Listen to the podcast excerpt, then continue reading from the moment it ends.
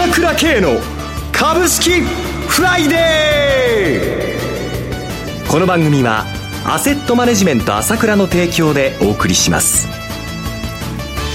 皆さんおはようございます。進行役の浜田節子です。朝倉慶の株式フライデー。今日も株式投資をする上で重要となる注目ポイントを取り上げてまいります。パーソナリティは、アセットマネジメント朝倉代表取締役で、経済アナリストの朝倉慶さんです。朝倉さん、おはようございます。おはようございます。よろしくお願いいたします。よろしくお願いします。さて、昨日は日本市場祝日でお休み、22、23日、アメリカ市場は連続上昇して戻ってまいりましたが、マーケットどのようにご覧になっていらっしゃいますか？そうですね。休み中、またまた綺麗に上げてくれましたね。はい。まあ、どっか天気になるという感じでは見てましたけれども、えー、まああ、やっぱり予想通りというか、FOMC で完全にもう材料って尽くしたという感じで、あっという間に上がりましたね。えー、まあ、中国恒大の問題があったんですけれども、これも私もあの、水曜日の自分の動画で言ったんですけれども、はい、もう騒ぎすぎ、リーマンショックと比較するなんてもうありえないっていうことを話したんですけれども、えー、まあ予想通り、えー、まあこの問題もまあ、あ簡単にまあ収まる問題ではないんですけれども、えー、まあ市場が神経質になりすぎたということで、えー、これでまたあっという間にね、まあアメリカ市場も戻ったし、今日日本は追随するということで、再びまあ元の波動に戻りつつあるということですよね。はい、結局だからこの下げた時に、スッと買わないと、もう相場が本当に強いですから、えあっという間に上がっちゃいますから、えまあ特にやっぱり休み前なんかも気をつけた方がいいですね。みんな休み前っていうと売ることしか考えてないですけれども、リスクは両方あるので、まあ先々週の休み前はスッと下がりましたけども、はい、今度は2日でこれだけ上がっちゃうわけですから、圧倒的に相場が強いなということは絶えず意識しながらやるべきだと思いますね。はい。えまあ、中国の恒大問題に対する懸念後退、そしてイベント無事通過としたことで安心感で日本株にも買いが入ることを期待するということですね。そうですね。さて、朝倉さん、毎月大好評、朝倉 CD10 月号を水曜日に収録されたということですが、今回どのような内容でしょうか？そうですね。やっぱり水曜日の時点っていうか、まあ、この直近もそうなんですけども、ええ、中国恒大の問題ですね。はいまあ、これがどういうものなのかということと、こういった問題を中国当局が今までどういうふうに処理してきたかという様々なケースお話ししてですね、うん、まあこの問題について深掘りしましたので、はい、まあ中国恒大のことに本当に知りたいな、いろんな意味で知りたいなという人、やっぱり深掘りしてると見方が違いますので、この辺参考になると思います。もちろん、今回の相場が相当大きいので、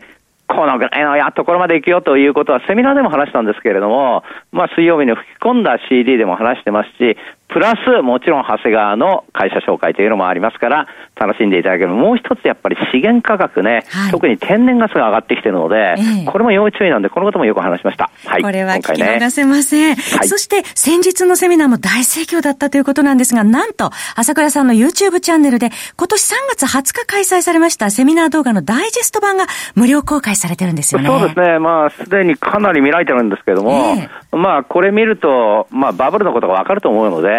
まあ、あ今の相場を見る上で非常に、上でも参考になると思いますね。はい。YouTube はもちろん CD や DVD も皆さんぜひチェックしてください。えそして朝倉さん、新刊が本日発売ですよね。そうですね。はい、あの、あの、都内ではもう並んでると思いますので、ええ、場所にもよるかもしれませんけれども、まあこれ題も株高、資源高に向かう世界経済入門ということで、え。まあまさにこのトレンドでやっぱり株高、資源高に向かってるんだなという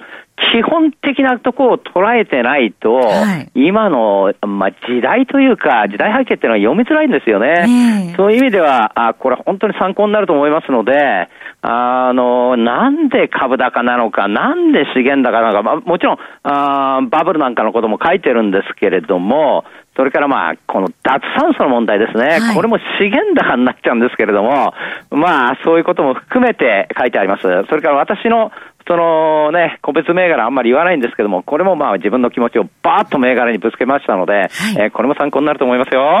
もうね、書店に並んでると思いますので、皆さんこちらもお願いいたします。朝倉さんの新刊、株高、資源高に向かう世界経済入門は、アマゾンでも本日9月24日発売となっております。また、朝倉 CD 及び朝倉セミナーの CD、音声ダウンロード、DVD はすべて朝倉さんの情報発信会社 ASK1 のホームページからお申し込みください。朝倉 CD10 月号は単品3300円、6ヶ月18,480円、12ヶ月34,100円です。こちらはすべて税込み価格となっています。また6ヶ月分をお申し込みの方は初回に限って7ヶ月分お届けいたしますので大変お得です。また、先日9月11日開催の朝倉セミナーの収録 CD、音声ダウンロードは税込み1万3000円、DVD は税込み1万6000円です。お問い合わせは、朝倉さんの情報発信会社 ASK1 のフリーダイヤル0120-222-464、0120-222-464までお電話ください。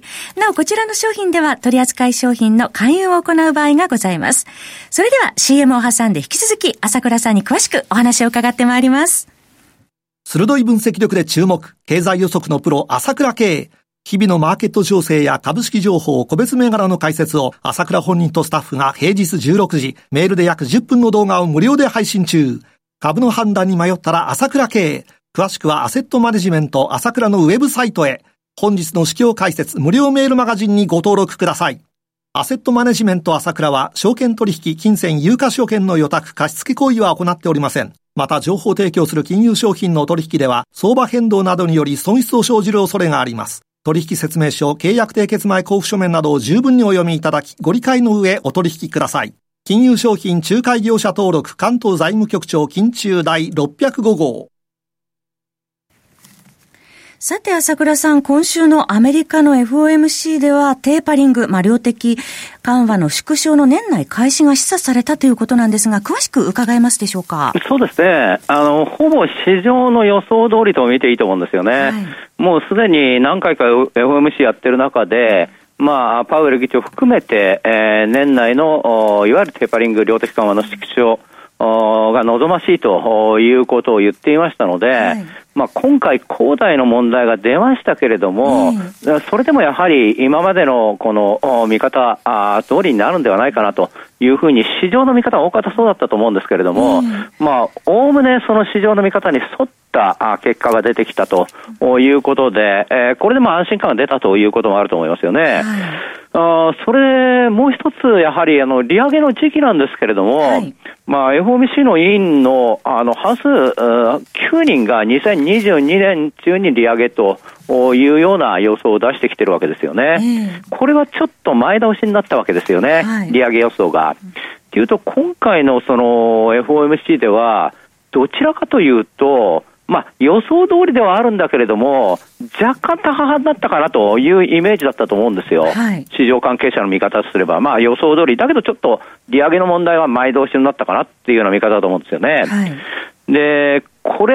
9月でやっぱり FOMC がどうなるかということを気にしていましたし、まあ、中国恒大の問題もあったんですけれども、こういうふうに株価が下げてきて、で、若干高派という話が出て、本来であると、今までのこの9月の流れからすると、まあ、この FOMC の材料の出方としては、それほど上がる材料ではないと思うんですよね、本来、こう今までの流れから見ると。はい、それが蓋開けてみたら、もう300ドル、500ドルというふうにニューヨークダウも上がって、まあ、ニューヨークダウ、ナスダック、S&P ともどももう最高まで2%というところまで迫ってきてて、完全にまあ高値を抜くというラインにまた入ったと思うんですけれども、はいここがやっぱり重要なんですよ。若干高派模様になったんだけども、相場が上げたよっていうことなんです。リスクオンですね。結局いつも言ってますけど、はい、上に行きたいんですよ、非常に強い相場なんです。大相場のさなかにあるんですよ。だから、まあ、9月っていうのは一番、まあ、アメリカ株でいうと神経質、並びに下げやすい月だったので、こういうことがあったんだけども、あっという間に元のトレンドに戻ってしまった。やっぱり強いんだということ、ここをやっぱり確認しておく必要があるんですね。はい、え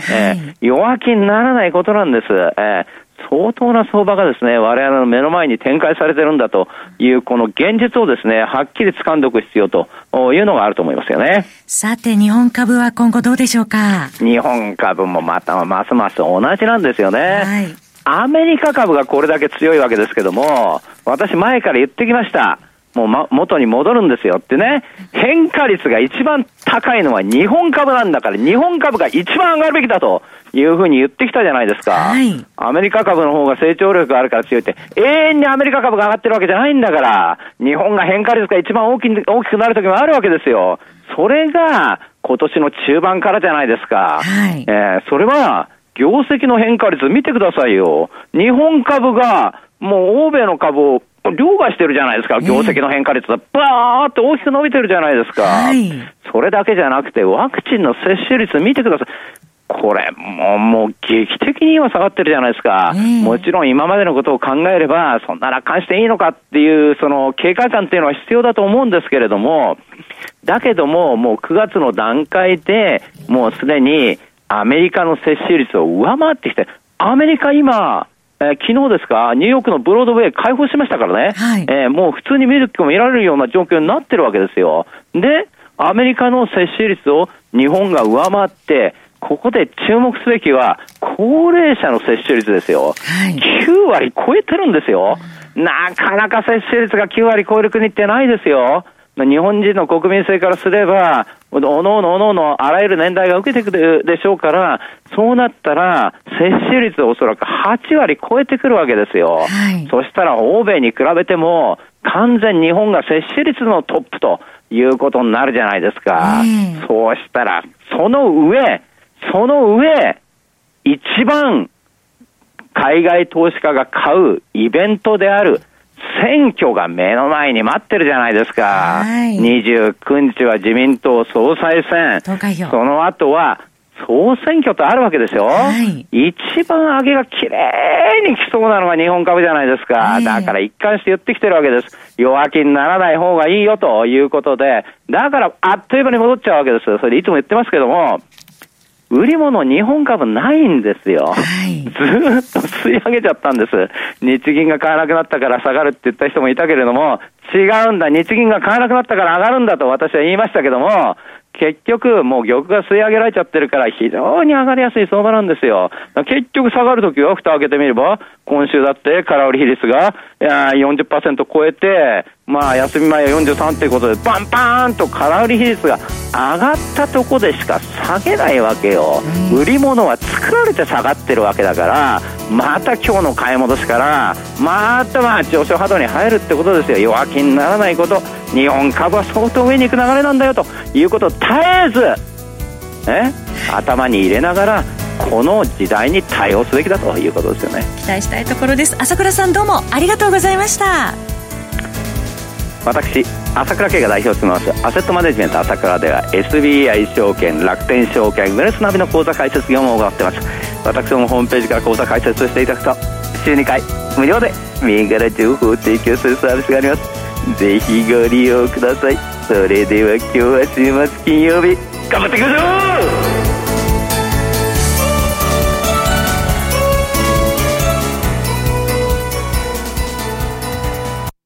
この番組はアセットマネジメント朝倉の提供でお送りしました。